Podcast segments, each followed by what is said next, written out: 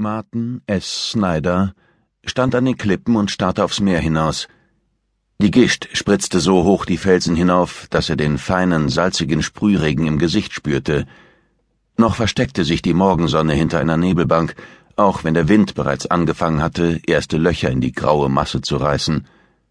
Über Snyder kreischten die Möwen. Irgendetwas hatte sie aufgeschreckt.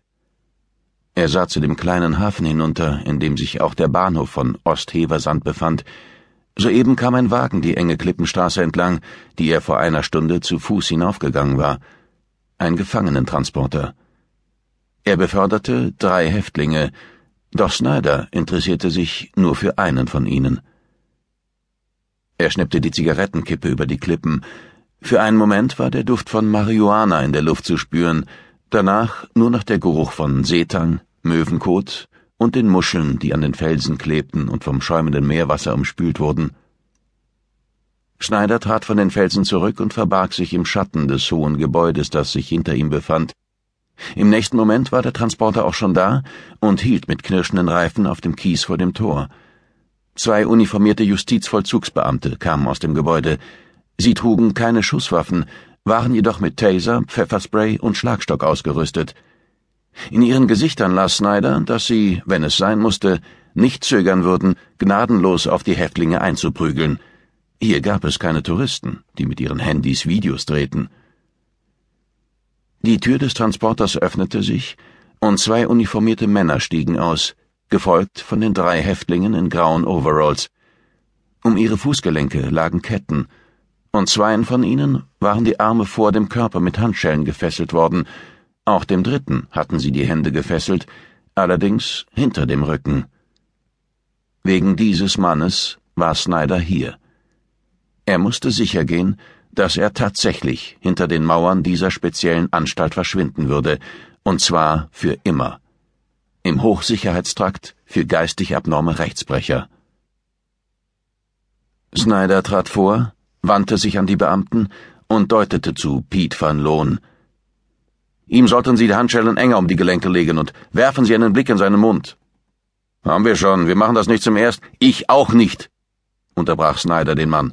Kontrollieren Sie seine Backenzähne. Er hatte bei Häftlingen schon die unmöglichsten Verstecke entdeckt.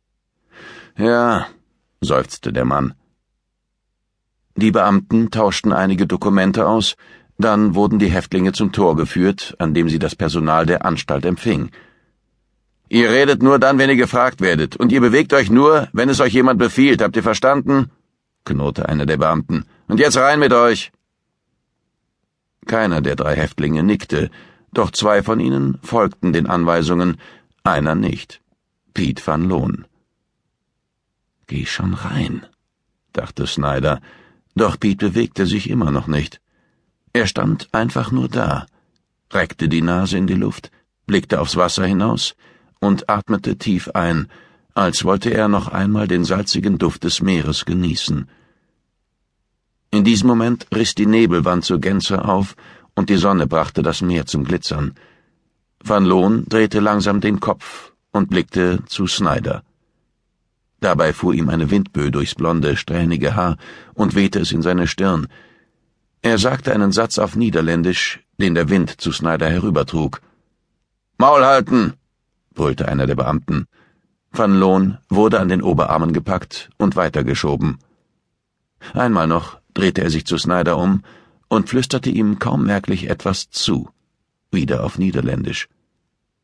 Snyder konnte nur an den Lippenbewegungen erkennen, was er gesagt hatte. Im nächsten Moment verschwand Piet van Loon hinter dem Tor. Nachdem auch die Beamten aus dem Transporter die Anstalt betreten hatten und das Tor verriegelt worden war, stieg der Fahrer aus dem Wagen, vertrat sich die Beine und kam auf Snyder zu. Sind Sie äh, Martin Snyder? Martin S. Snyder, korrigierte er ihn und steckte sich einen weiteren Glimmstängel an. Der Fahrer griff in die Jackentasche und holte ein schmales Kuvert hervor, das er Snyder reichte. Einer der Häftlinge hat mich gebeten, Ihnen das zu geben. Der Umschlag war blütenweiß und sauber zugeklebt, kein Absender, kein Empfänger. Welcher? fragte Snyder, obwohl er die Antwort bereits kannte. Der große Niederländer mit den breiten Schultern.